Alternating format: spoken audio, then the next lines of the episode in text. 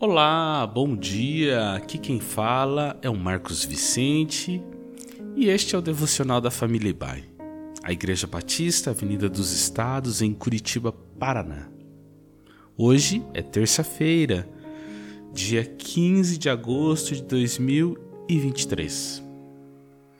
Nesta semana iremos meditar sobre a revelação que Deus faz de si mesmo como o Criador e Senhor de todo o universo. A leitura bíblica então de hoje está em no Salmo 19, dos versos 1 a 4, que dizem assim: Os céus declaram a glória de Deus. O firmamento proclama a obra das suas mãos. Um dia fala disso a outro dia. Uma noite o revela a outra noite. Sem discurso, nem palavras, não se ouve a sua voz, mas a sua voz ressoa por toda a terra e as suas palavras até os confins do mundo. O Salmo 19 é um cântico de louvor a Deus por sua revelação na criação. A autoria do salmo é atribuída ao rei Davi.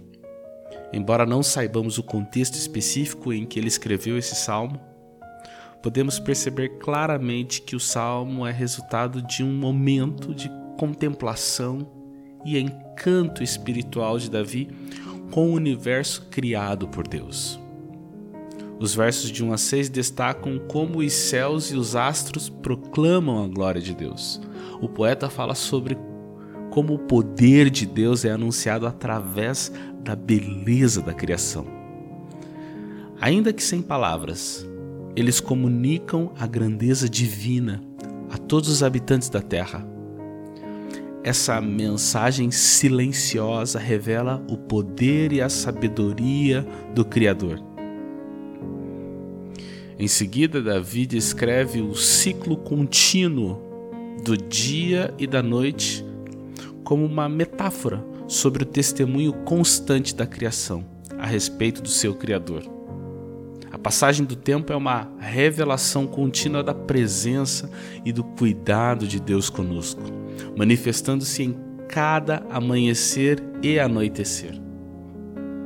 Para Davi, a majestade do universo é uma testemunha silenciosa do poder e da grandeza do Senhor a beleza e a complexidade do universo transmitem uma mensagem clara sobre os atributos de Deus. Embora a criação não fale com palavras humanas, a sua voz se faz ouvida até os confins da terra. Davi encerra o salmo no versículo 14 com uma oração: Que as palavras da minha boca e a meditação do meu coração sejam agradáveis a ti, Senhor minha rocha e meu resgatador. Se a natureza comunica de modo silencioso a grandeza de Deus, o desejo de Davi é que suas palavras o façam também. E o convite se estende a todos nós. Que nossa vida seja uma oferta agradável para comunicar a glória do Senhor, dia após dia. Que Deus te abençoe é uma ótima terça-feira.